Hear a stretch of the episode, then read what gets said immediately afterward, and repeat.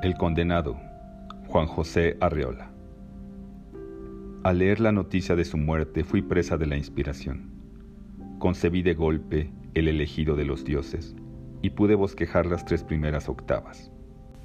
La poesía se me ofreció como un amplio y despejado camino, abierto desde mi corazón al infinito.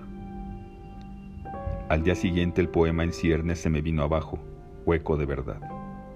El falso difunto estaba tan vivo como yo, poniendo dique a mi fortuna.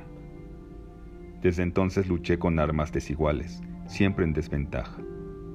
Pero una vez, cuando menos, pude enfrentarme al enemigo en duelo singular. La palestra, el álbum de María Serafina y el inflexible acróstico, arma de combate. Mi contrincante falló en el quinto verso. Unas páginas amarillentas conservan el poema inconcluso, seguido de mi triple acróstico victorioso.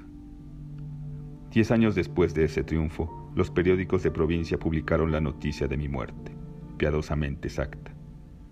Fueron diez años de lucha en retirada, desde trincheras cada vez más distantes, mientras el venturoso rival ganaba sus laureles.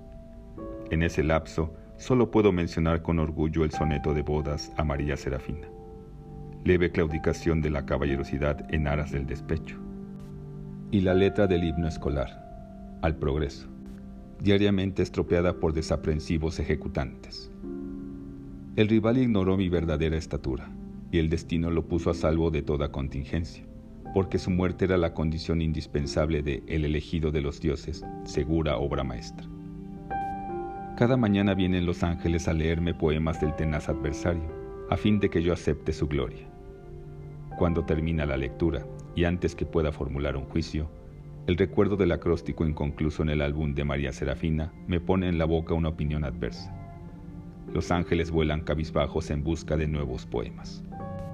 Esto sucede desde hace unos 40 años. Mi modesto ataúd está ya bastante deteriorado. La humedad, la carcoma y la envidia lo destruyen, mientras yo repaso y niego la grandeza de un poeta que me amenaza inmortal.